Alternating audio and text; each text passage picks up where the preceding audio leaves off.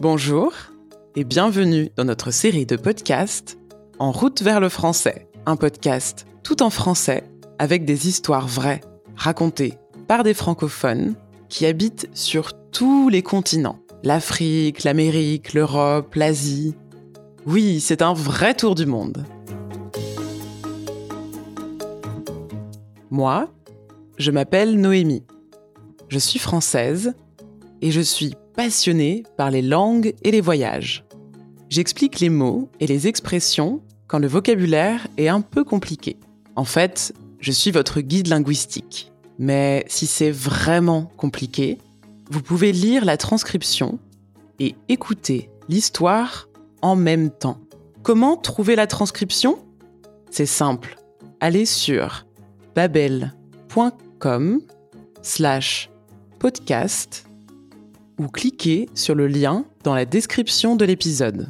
Allez, c'est parti En route vers le français Aujourd'hui, nous allons en Corse pour écouter l'histoire de Sébastien.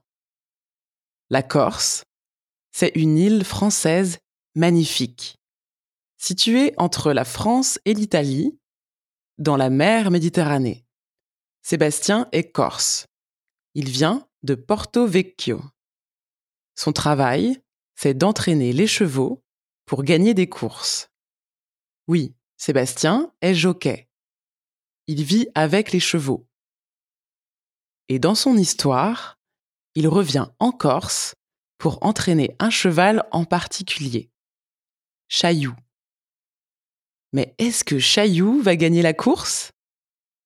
Vous êtes prêts et prêtes à le découvrir? Alors, direction la Corse. Bonjour, je m'appelle Sébastien Cesare, je suis corse. Ici, on prononce mon nom Cesare et pas Cesare. Pourquoi? Parce que mon nom est italien. La Corse est liée à l'Italie depuis toujours par son histoire. On peut le voir dans le nom des gens, le nom des villes et dans notre langue, le corse. Beaucoup de mots viennent de l'italien. On ne dit pas bonjour, mais buongiorno. Et on ne dit pas bonne nuit, mais buonanotte. Et puis on dit, par exemple, si et no pour dire oui et non. Je suis de Porto Vecchio, au sud de la Corse. À 19 ans, je pars vivre à l'étranger et je reviens en Corse en juillet 2020 après 20 ans d'absence. Mais cette fois, je vais au nord de l'île, à Foleli, une petite ville au bord de la mer. Je ne reviens pas pour les plages magnifiques, le sable blanc et la mer turquoise.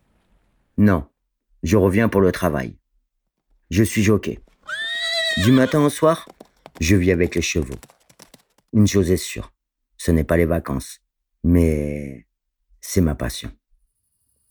Tous les jours, je me réveille à 4 heures du matin. La nuit est noire. Des milliers d'étoiles brillent dans le ciel. On n'a pas d'électricité dans les écuries. Alors je m'éclaire à la lumière du téléphone. C'est l'heure de l'entraînement sur la plage. Après, les chevaux se baignent dans la mer. Et ils adorent ça. J'entraîne les chevaux, je les nourris et je les soigne. C'est mon quotidien. Aujourd'hui, je vais vous parler d'un cheval en particulier, Chaillou. Chaillou est un magnifique pur sanglais. Il a un caractère très fort. Il est dominant, vigoureux, super rapide. Je l'entraîne tous les jours depuis un mois et je le prépare aux courses. C'est un champion. Mais un soir, je suis à l'écurie et je sens immédiatement que quelque chose cloche. Chaillou n'a pas mangé. Il est agité, nerveux, sa respiration est rapide, trop rapide. Ce n'est pas normal. Qu'est-ce qui se passe? Je décide de rester avec Chaillou. Petit à petit, je comprends. C'est une colique. Le cauchemar des jockeys.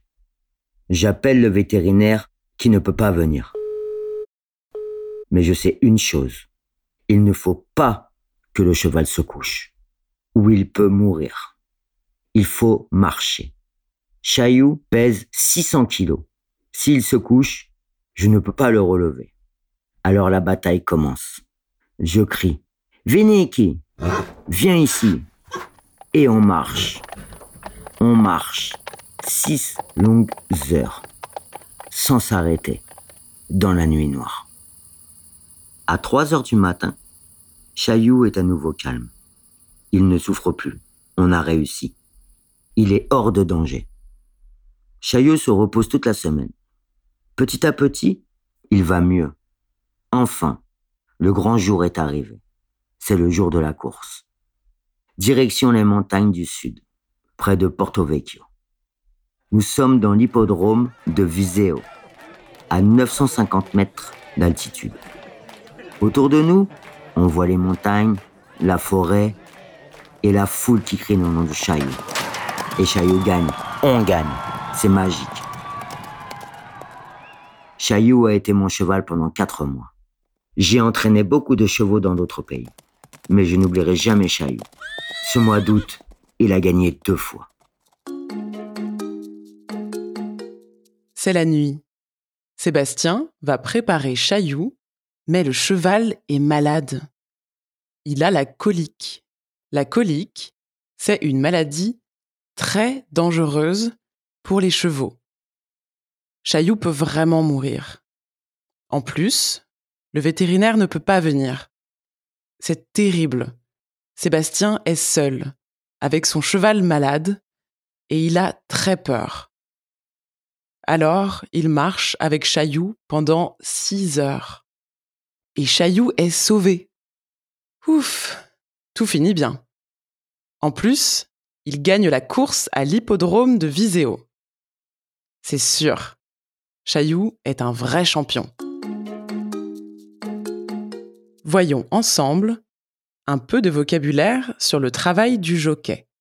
Vous avez entendu Sébastien nourrit et soigne les chevaux. Nourrir, c'est donner à manger. Soigner, c'est donner un traitement ou un remède. Par exemple, un docteur soigne un malade. Un vétérinaire soigne un animal. Sébastien utilise aussi l'expression quelque chose cloche. Cela signifie quelque chose n'est pas normal. Il y a un problème. Dans son histoire, Sébastien va voir Chaillou et il voit que le cheval n'a pas mangé. Sa respiration n'est pas normale. Elle est trop rapide.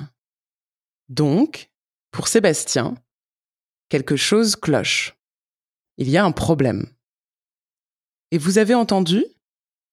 Il y a beaucoup d'adjectifs dans cette histoire. En général, en français, l'adjectif est placé après le nom. Mais pas toujours.